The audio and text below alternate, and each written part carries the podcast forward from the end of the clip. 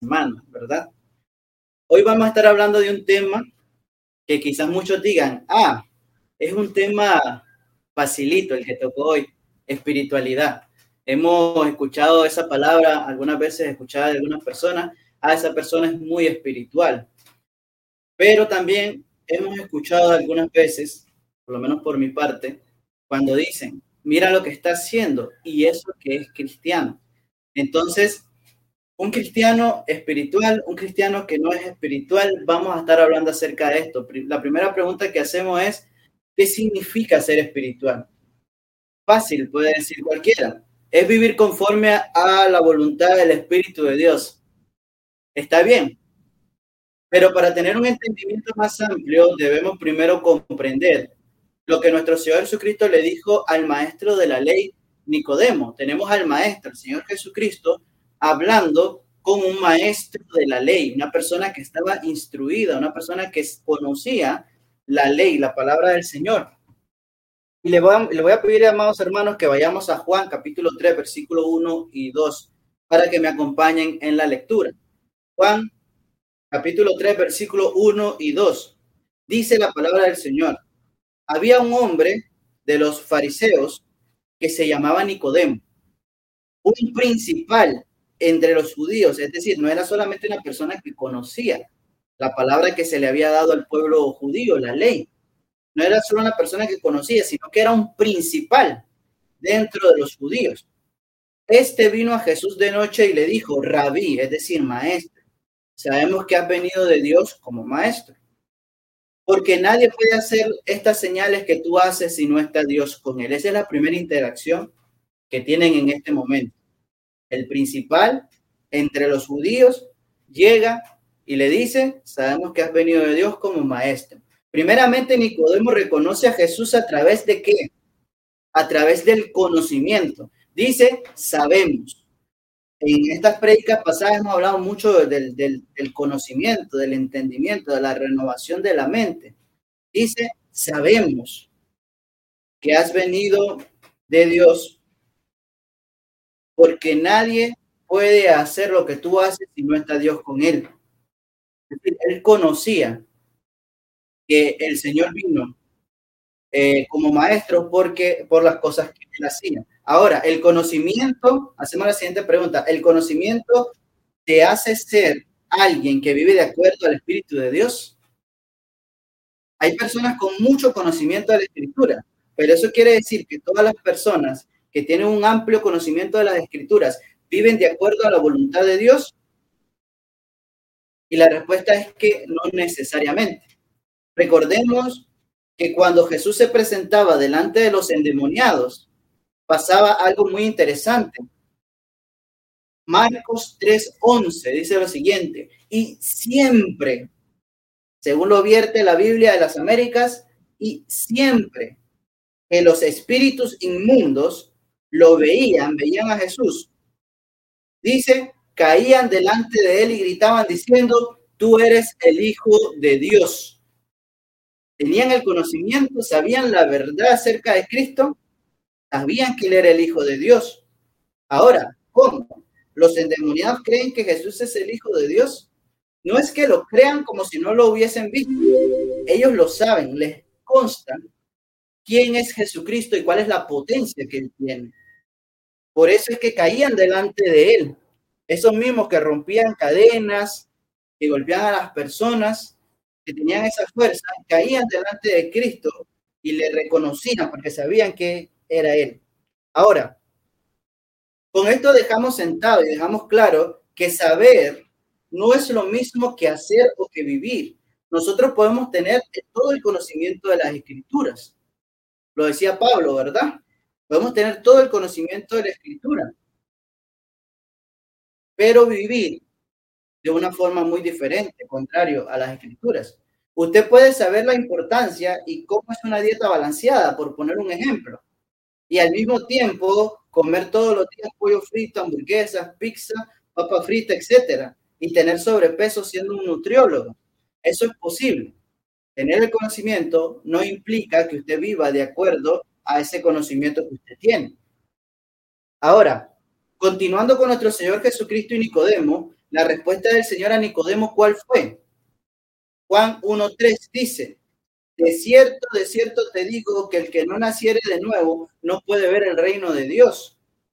Y dirá alguno, ah, bueno, hermano Francisco, eso aplica a los que todavía no se han bautizado, ¿verdad? Hoy estamos hablando a las personas que no se han bautizado o a los recién convertidos para que vayan entendiendo. No, recordemos que desde el principio el Señor está hablando con quién, no con un gentil, no con una persona que no era del pueblo de los judíos, está hablando con un maestro de la ley. A ese maestro de la ley le dice que, de cierto, de cierto te digo, que el que no naciera de nuevo no puede ver el reino de Dios. Ahora,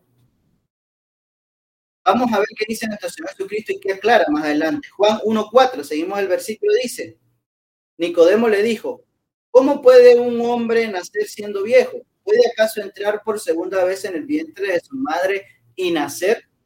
Aquí, en esta respuesta de Nicodemo, ya vemos un indicio, vemos una pista de que el maestro de la ley no responde de una forma espiritual, sino que responde con un entendimiento carnal de las cosas físicas.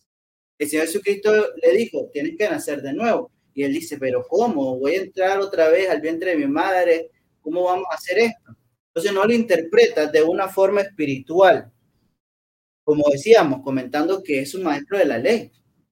Y como nuestro Señor Jesucristo ve que no entendió, dice, bueno, te lo vamos a plantear de otra manera. Juan 1.5, de cierto, de cierto te digo, que el que no naciere del agua y del espíritu no puede entrar en el reino de Dios. Ojo, nuestro Señor aclara que se debe nacer no solamente del agua, obedeciendo al mandamiento del bautismo, sino también en el espíritu, esto es, en la conciencia. Primera de Pedro capítulo 3 versículo 21 dice algo muy interesante. El bautismo que corresponde a esto ahora nos salva, no quitando las inmundicias de la carne, sino como algo, hermano, que tenemos que tener presente todo el tiempo. Nuestra vida cristiana debe tener este pilar fundamental, sino como la aspiración de una buena conciencia hacia Dios. La aspiración de una buena conciencia hacia Dios debe ser nuestra bandera, todos los días, por la resurrección de Jesucristo, dice. Todos los días tengo que decir, mi conciencia tiene que estar tranquila con el Señor, tengo que estar en paz con el Señor. Aquí la palabra habla no solamente de las obras, sino de nuestra mente, como hemos señalado anteriormente en predicas anteriores, no solamente lo que yo hago, sino de lo que hay en mi mente, lo que sube a mi corazón. Tener una buena conciencia con Dios, ser maduros espiritualmente y esto es, según Hebreos capítulo 5, versículo 11, tener los sentidos ejercitados para discernir el bien y el mal. Aquí hay algo muy interesante. Una persona madura espiritualmente es aquella que tiene los sentidos ejercitados para discernir el bien y el mal. Todos los días, amados hermanos, nos, encontramos frente a cientos de opciones. Cada vez que nosotros salimos de nuestro hogar, se nos presentan cientos de opciones. Podemos estar en el trabajo y podemos estar pensando, ah, no me va a dar tiempo de pasar comprando esas, esas pilas, esas baterías que yo necesito en mi casa. Pero he visto unas baterías tiradas por ahí en el trabajo, nadie las está ocupando, se están dañando, me las voy a llevar. Ya ahí estamos haciendo un robo, participando de un robo. ¿Por qué? Porque eso no es nuestro. Entonces, ante en, cada día nosotros nos encontramos frente a cientos de oportunidades, amigos que nos dicen, oye, vamos a hacer esto, o personas que nos chatean y nos dicen, vamos a hacer otras cosas, o nos comienzan a, a involucrar en conversaciones que no son edificantes, dice la palabra, que las malas conversaciones dañan las buenas costumbres. Entonces, todo el tiempo se nos presentan oportunidades de pecar o de hacer lo correcto. Entonces, aquel que es espiritual, maduro espiritualmente, tiene los sentidos ejercitados para discernir esto me es listo, pero no me conviene. Esto yo lo puedo hacer, pero no me edifica. Entonces, muchas veces podemos recordar que hay frase que dice, bueno, pero ¿y qué tiene de malo? No, no es que tiene de malo, ¿qué tiene de bueno? ¿En qué me conviene? ¿En qué me edifica?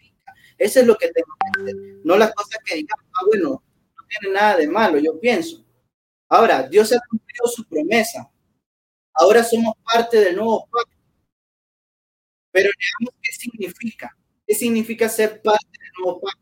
Y lo vamos a leer en boca del profeta Jeremías, un versículo que quizás muchos conocen, 31-33, en una Biblia de las Américas, Jeremías 31-33 dice, porque este es el pacto que haré con la casa de Israel después de aquellos días, declara el Señor.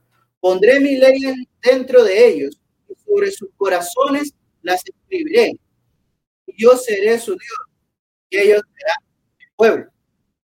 Jehová es nuestro Dios. Sí. Somos el pueblo de Dios. Entonces Dios ha escrito su ley dentro de nosotros y cómo sabemos nosotros esto. Romanos capítulo 2 versículo 14 y 15 dice, porque cuando los gentiles que no tienen ley hacen por naturaleza lo que es de la ley, estos, aunque no tengan ley, son ley para sí mismos, mostrando la, mostrando la obra de la ley escrita en sus corazones, dando testimonio su conciencia y acusándoles o defendiéndoles sus razonamientos. Este es algo que conocemos como la moralidad objetiva. La moralidad objetiva, lo que hace que asesinar aquí en Panamá sea igualmente malo asesinar en China, asesinar en Rusia, asesinar en cualquier otro lado. Quitarle las cosas que no son eh, nuestras a otra persona sea igualmente malo aquí que en China, que en una tribu de África. Robar es malo, ¿por qué? Siempre asesinar es malo, ¿por qué? Entonces, eso es la moralidad objetiva que el Señor nos brinda.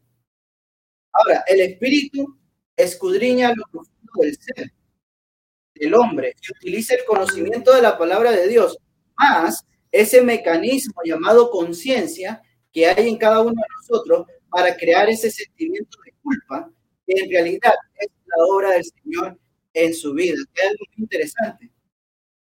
El espíritu que está en nosotros escudriña lo profundo del hombre, utiliza el conocimiento de la palabra de Dios, más ese mecanismo llamado conciencia para crear ese sentimiento de culpa cuando estamos haciendo algo que está mal. Ahora, este es algo que yo había comentado anteriormente, lo recuerdo, es muy importante que nosotros escudriñemos la escritura, no solamente en la congregación, sino en nuestros hogares.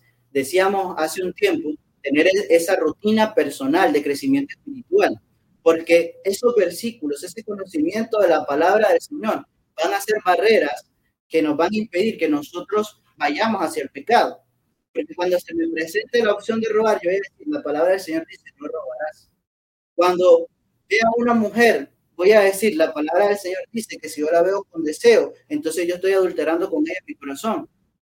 Que la palabra del Señor dice que si yo veo a alguien con necesidad, yo tengo que ser bondadoso, yo tengo que tener misericordia, yo tengo que perdonar cuando se me presenta una oportunidad de perdonar o de guardar rencor. Entonces esa palabra del Señor en nuestros corazones nos ayuda a moderar nuestra vida. Entonces, hace un par de semanas estaba de ocioso, y me gusta mucho que utilice esa palabra porque más adelante la vamos a recordar. Hace un par de semanas estaba de ocioso recordando películas y series que no he visto hace mucho tiempo. La mayoría de ellas de cuando no era cristiano. Y me dieron ganas de ver alguna, alguna película o alguna serie de esas antiguas que yo había visto. Y me puse a pensar cuál era la que me gustaría más ver. Escogí una película de comedia, entre muchas comidas comedia, y la puse, recordando vagamente de qué se trataba. Y al transcurrir los minutos, algo dentro de mí me estaba diciendo que no debería ver eso. Me sentía incómodo. Y me comencé a sentir mal, a tal punto que no soporté más y decidí quitar esa película. Una película que vi hace mucho tiempo, entre comillas, como decíamos, de comedia, pero tenía un humor que al día de hoy ya no me parece gracioso, ya no me parece algo recreativo. En aquel momento disfruté esa película, pero ahora me sentí mal, cambió. Entonces, ¿qué pasó dentro de mí? Un sentido ejercitado quizás en la palabra del Señor, el Espíritu del Señor llamándome a hacer lo que es correcto habitando dentro de mí. Me sentí mal y hoy me siento bien por haberme sentido mal. Ya que eso significa que Dios ha obrado en mi vida, que ha transformado algo dentro de mí. Aquella persona que estaba encadenada con el alcoholismo y que ahora cuando le menciona cerveza más bien siente náuseas dentro de sí. el Señor obrando en su vida. Aquella persona que, que cuando le hablan de calles cerradas, bacanales, que le hablan de fiestas nocturnas y esas cosas, le trata de la cabeza que tenía antes, y no, no quiero eso. Ya el Señor me sacó de ahí. Entonces, eso es la palabra del Señor, el Espíritu grande en cada uno de nosotros, transformando nuestra vida, nuestro entendimiento, dándonos un conocimiento renovado. No solamente, como decíamos anteriormente, al conocer que eso no agrada al Señor, sino al sentirme mal dentro mí, siquiera considerar desagradar al Señor. Eso es lo que hace, por ejemplo, que hizo que Pedro llorara amargamente. No solamente Pedro dijo, ala, me equivoqué, ala, no así que tenía que hacer las cosas. Bueno, voy a hacerlo mejor. Pedro lloró amargamente, sintió ese sentimiento de culpa profundo, no solamente fue de conocimiento, fue de sentimiento, de emoción dentro de él, al sentir, al saber que le había fallado a su Dios. Ahora, yo podría volver a ver la película, ¿verdad? Me podría sentar hoy por la tarde, poner la película otra vez y aguantarme a mi conciencia. Decir, ah, bueno, es una película, es, son cosas que no son verdad, simplemente quieren media y aguantarme. ¿Saben qué pasaría y cuál sería el resultado?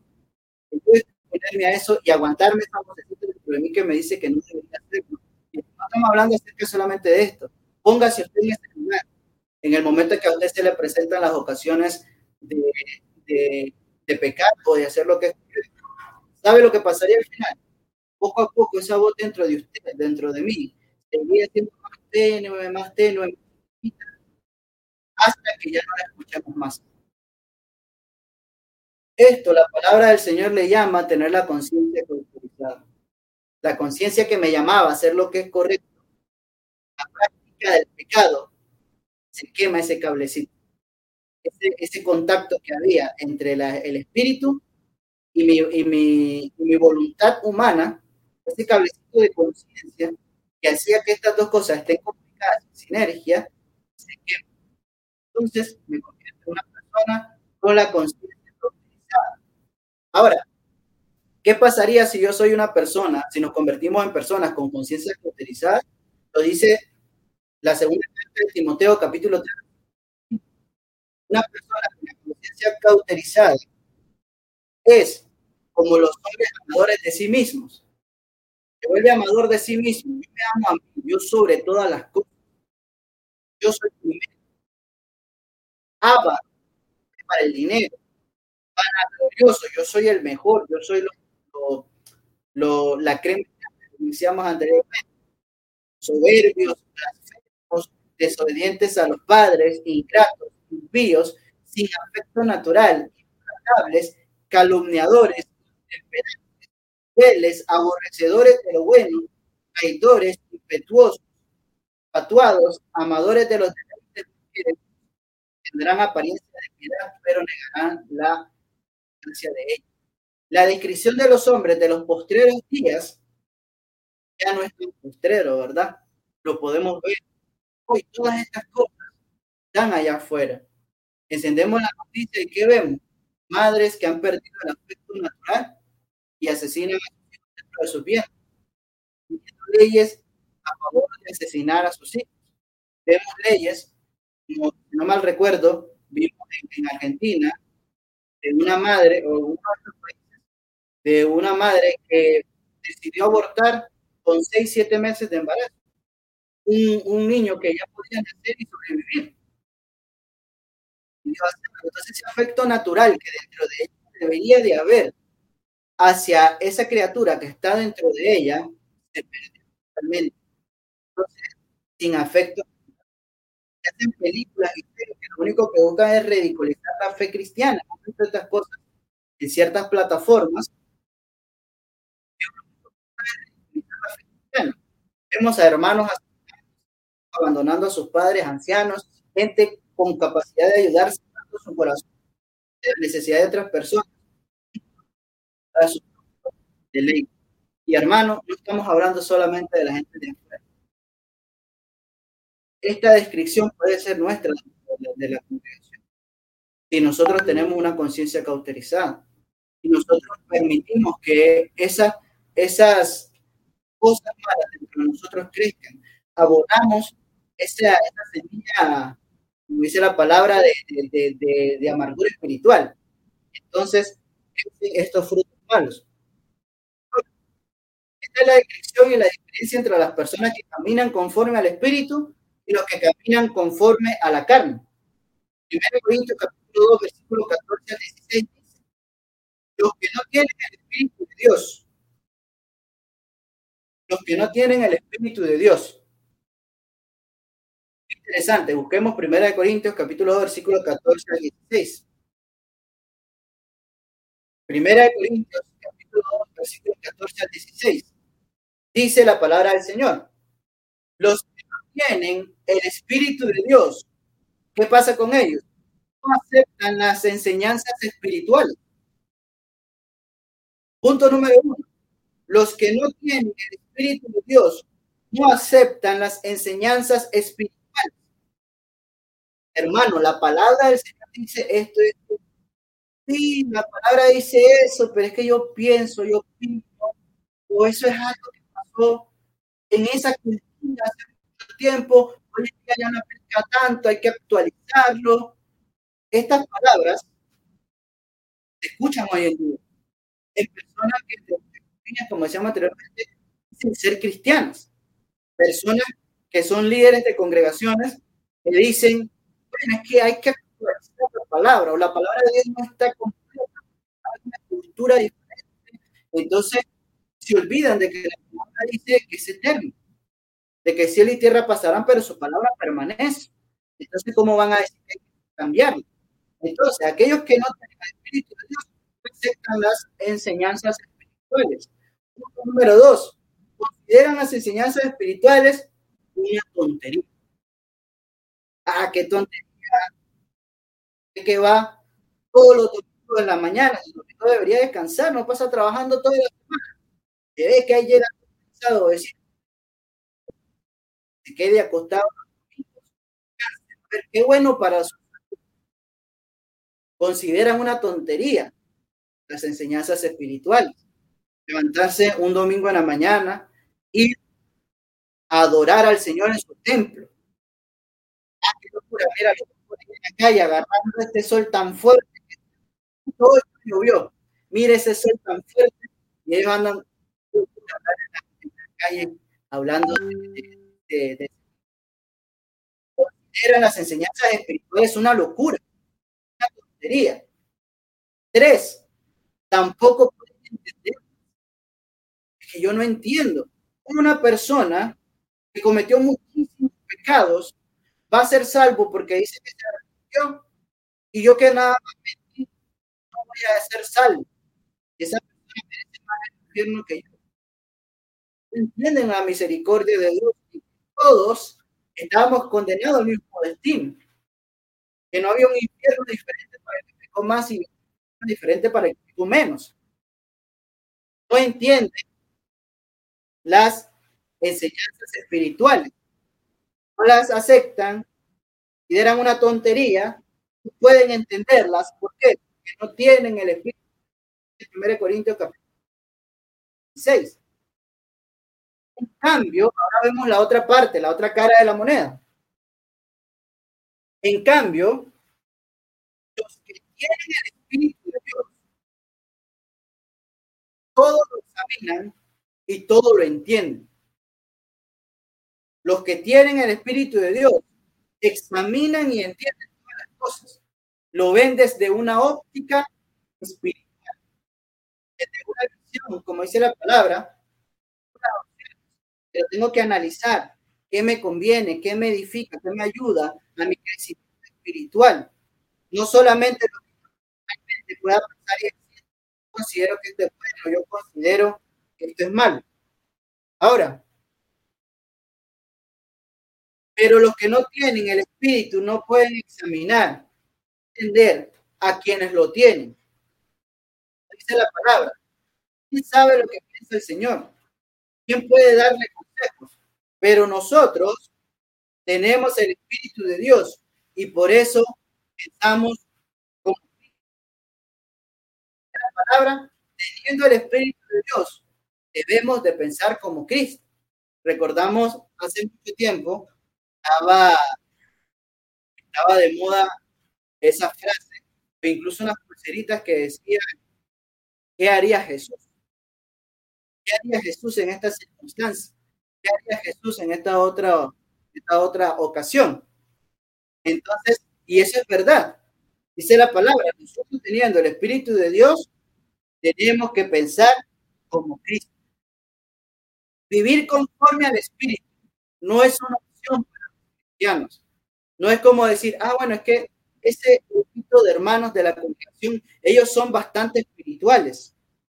Ellos son bastante espirituales. Entonces, bueno, nosotros no tanto, nosotros venimos a la congregación, no es una opción para los cristianos ser espiritual, vivir conforme al espíritu. De forma individual, la espiritualidad nos lleva a tener comunión. De forma individual, la espiritualidad lleva a tener comunión. ¿En qué? En el espíritu. Debemos ejercitar para saber la diferencia entre lo bueno y lo malo, lo que conviene y lo que no conviene. Hoy yo les voy a recordar, quiero recordar, hermanos, una rutina de ejercicios por el entrenador Pedro el Apóstol, para que ustedes se ejerciten todos los días, para que puedan participar de la naturaleza divina de Dios. Y lo vamos a leer y sería muy bueno, si lo podemos anotar, porque vamos a dejar una tarea de hacerla, ¿no? Segunda de Pedro, capítulo 1, versículo 5 al 11. Segunda de Pedro, capítulo 1, 5 al 11. Dice, pero vosotros también, poniendo toda diligencia, por esto mismo, añadid a, vuestra fe virtud, a la virtud conocimiento, al conocimiento dominio propio, al dominio propio paciencia, a la paciencia piedad, al afecto fraternal amor, a la paciencia y al afecto fraternal amor. Entonces, ¿cuál es esa pequeña tarea que podemos decir, bueno, para llevarme yo a mi casa, para poder yo tener esa, esa lectura, ese estudio, esa indagación? Averigüemos estas palabras que tanto usamos y que al investigarlas arroja más luz sobre el significado de ellas. ¿Qué es la fe según la escritura? ¿Qué es la virtud? ¿Qué es el conocimiento? ¿Qué es el dominio propio? ¿Qué es la paciencia? ¿Qué es la piedad? ¿Qué es el afecto fraternal? ¿Y qué es el amor? Estas cosas que hemos enumerado, que aparecen en 2 Pedro, capítulo 1, versículo 5 al 11, analicémoslo y procuremos cada día añadir un poquito más de eso a nuestras vidas, añadir más virtudes a mi fe, añadir más conocimiento de la palabra del Señor, más dominio propio, más paciencia, más piedad, más afecto fraternal, más amor. ¿Por qué? La palabra entrega una promesa. Dice, porque si estas cosas que hemos enumerado anteriormente, estamos pidiendo que nos llevemos a nuestra casa, que las analicemos y que intentemos añadir cada día a nuestra vida, están en nosotros y abundan, no nos dejarán estar como ociosos, como decíamos anteriormente, ni sin fruto en cuanto al conocimiento de nuestro Señor Jesucristo. Porque si estas cosas están en vosotros y abundan, no os dejarán estar ociosos ni sin fruto en cuanto al conocimiento de nuestro Señor Jesucristo. Pero el que no tiene estas cosas, dice, estamos haciendo diferencia en la palabra. La palabra dice, bueno, el que tiene estas cosas que hemos mencionado anteriormente, el que el día de hoy diga, voy a llevar este, este, esta cita bíblica que el hermano mencionó, la voy a analizar en mi casa, voy a escribir en mi cuaderno, este es el significado de virtud. Ok, este es virtud. Voy a añadir esto a, a mi día el día de hoy. Voy a hacer, voy a formar parte de esto, la naturaleza divina del Señor. El que se llevó estas cosas a su casa, el que las analizó, el que las puso en práctica, porque no es lo mismo tener el conocimiento que vivir de acuerdo al conocimiento, como decíamos anteriormente, dice, estas cosas no nos van a dejar estar ociosos ni sin fruto en cuanto al conocimiento de nuestro Señor Jesucristo. Pero el que no las quiere tomar, que la deja de lado, dice que no tiene estas cosas, tiene la vista muy corta, es ciego, habiendo olvidado la purificación de sus antiguos pecados, lo cual, hermanos, tanto más procurad hacer firme vuestra vocación, el llamado que el Señor les ha entregado, vivir conforme al Espíritu. Vivir conforme al Espíritu. Porque haciendo estas cosas, dice la palabra, no caeréis jamás. Porque de esta manera os será otorgada amplia y generosa entrada en el reino eterno de nuestro Señor y Salvador Jesucristo. Ahora, ahora, no podemos ser cristianos y actuar como carnales. No podemos intentar ser un círculo cuadrado. Porque lo que pasaría con nosotros Porque lo que pasaría con nosotros sería lo que citábamos anteriormente, por ejemplo, en la actualización de fe. Intentaríamos nosotros desviarnos y el Señor llevarnos rectamente, porque tenemos el equipo de Cristo en nosotros, y sentiríamos la carga pesada, teníamos el trabajo difícil. Y si lo estamos sintiendo así, es por esto. Decir que amamos a nuestros hermanos y hablar mal de ellos a sus espaldas, tener apariencia de piedad en los servicios y luego irnos a las redes sociales o a nuestros grupos sociales y hablar groserías, hablar cosas que no son, participar en conversaciones inadecuadas o de actos indebidos. Nadie siembra una viña sin la esperanza de comer del fruto. No seamos como Nicodemo, que vio las cosas físicamente, orgánicamente, terrenalmente. Intentemos ver siempre con ojos espirituales.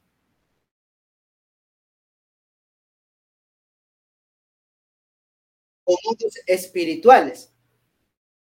Y le voy a pedir, amados hermanos, que vayamos a Gálatas capítulo 5, versículos 22 y 23. Debemos de conocer este pasaje, muy, muy citado, ¿verdad?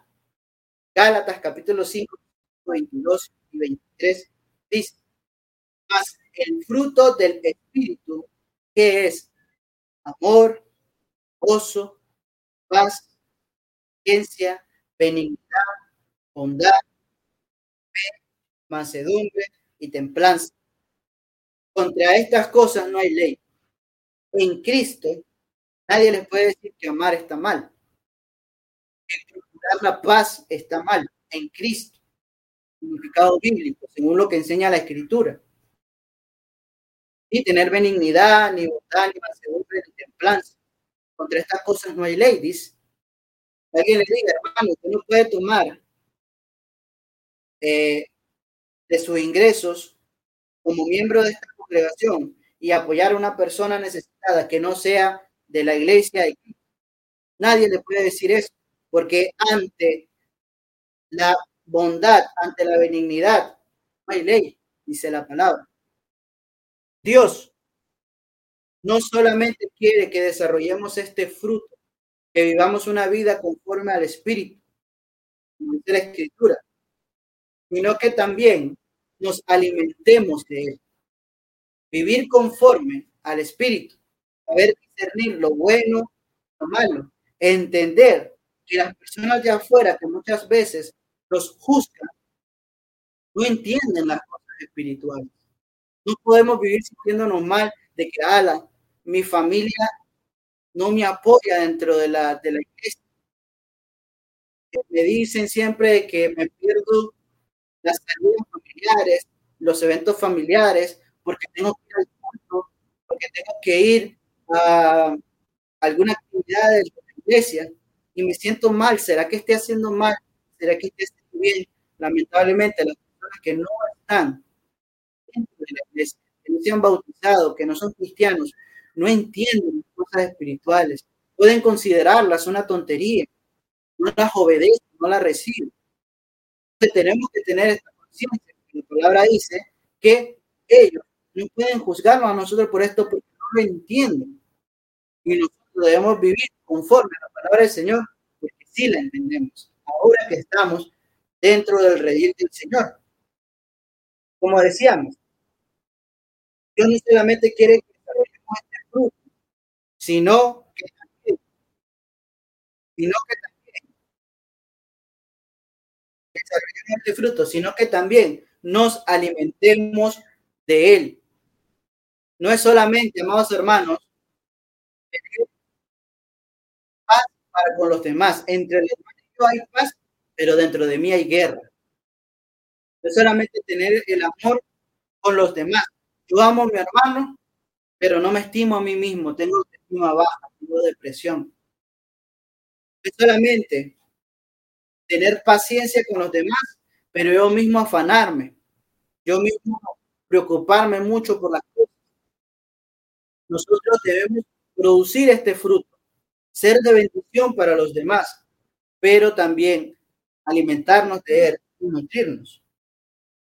Imagine, amado hermano, un hogar donde todos tengan amor genuino, verdadero amor del que habla la escritura, ese que no se envanece, ese que no busca contienda, ese que nunca deja de ser, ese amor genuino, un hogar lleno de personas que se amen de esta manera, que procuren lo bueno para los demás, donde, donde exista siempre la paz de Dios, donde pueda llegar a ese hogar y no le reciban con juicio, con acusaciones, con problemas, no que uno llegue a un ambiente de paz, a un ambiente donde uno quiera estar reunido con su familia, donde uno quiera compartir ese ambiente de paz de Dios, donde se traten con mansedumbre y con templanza, donde los hijos no le falten el respeto a los padres, ni los padres tienten a ir a los hijos, donde haya unidad y amor dentro del matrimonio, donde no haya constante contienda. Imagine estas cosas. Dios quiere que sobreabundemos en este fruto, que disfrutemos de una vida espiritual que tiene no solamente promesas para esta vida, no solamente que voy a tener amor, gozo, paz, benignidad, bondad, fe, mansedumbre, templanza en esta vida, con mi familia, acompañando del trabajo. Al final de cuentas, eso es vanidad, dice la palabra. Todo eso en algún momento se va a acabar. Podemos disfrutar en esta vida este fruto, pero también dice que en la eternidad nos abre amplia y generosa entrada al reino de los cielos. Ahora, ¿qué pasa cuando nosotros tenemos esta certeza? Como decíamos al principio, la aspiración de una buena conciencia con Dios. Yo camino cada día y me siento en paz con el Señor. Señor, gracias porque hoy me levanté temprano, hoy oré, hoy entregué mi día en tus manos, desayuné, me despedí con mucho amor de mi esposa, de mis hijos, y voy a mi trabajo tranquilo, en paz, gozándome, pensando tuviera el Señor en mi vida, hubiese sido todo lo contrario. Me levanté tarde, atareado para irme, me peleé con mi esposa porque no me planchó la camisa que quería, no estaba el desayuno listo, me vine sin desayunar, regañé a los hijos, me peleé con ellos antes de salir porque se les olvidó comprar la cartulina, se les olvidó hacer X o Y cosa. Entonces voy a mi trabajo como enojado, amargado, tarde, llego, me regañan. ¿Qué pasa? El Señor quiere que termine la primera cosa, ¿no? Que caminemos con paz en nuestro corazón. Ahora, alguno de nosotros quizás uno de nosotros hemos pasado en algún momento por esto. En esa etapa en ese día, por decirlo de esa forma, en el cual nos sentimos mal dentro que en alguna cosa le hemos fallado al Señor. Yo debía hacer esto, debía y no me comporté así. Eso es bueno. La palabra del Señor dice que el Señor quiere que nosotros seamos conquistados para vida. Yo me siento mal. En base a esto, al conocimiento de la palabra, en mi conciencia, corregir el rumbo de mi vida, tomar la decisión de hacer las cosas correctamente. ¿Para qué? Para vivir en el espíritu, que no solamente me da una calidad de vida, una plenitud de vida, paz y una conciencia tranquila, sino que también me abrirá amplia y generosa entrada al reino de los cielos. Conclusión, amados hermanos, esto es caminar conforme al Espíritu. Espiritualidad en el nivel personal, primeramente, buena conciencia con Dios, en comunión con los hermanos. Como una vez le comentaba una persona, le decía, la iglesia de Cristo no tiene una sede central, no tiene un, un grupo de, de hermanos, de líderes, que sean los que regulan lo que se cree en todas las iglesias de Cristo. Nuestra norma de fe es esta. Este es nuestro manual. Y cuando nosotros tenemos esto y vivimos de acuerdo a la palabra del Señor, entonces hay comunión, primeramente de forma individual y colectiva, porque la palabra nos llama a tener un mismo pensar y un mismo sentir. El Señor quiere que vivamos esa vida espiritual. Eso sería espiritualidad y eso sería la diferencia que usted puede ver entre una persona, incluso analizarse a sí mismo, que vive conforme a la palabra del Señor, que tiene una vida espiritual, que camina conforme al Espíritu, que ninguna condenación tiene en Cristo Jesús, porque no camina conforme a la carne, sino conforme al Espíritu. Esta sería, amados hermanos, la exhortación del día de hoy, que el Señor les continúe bendiciendo grandemente. Bendiciones.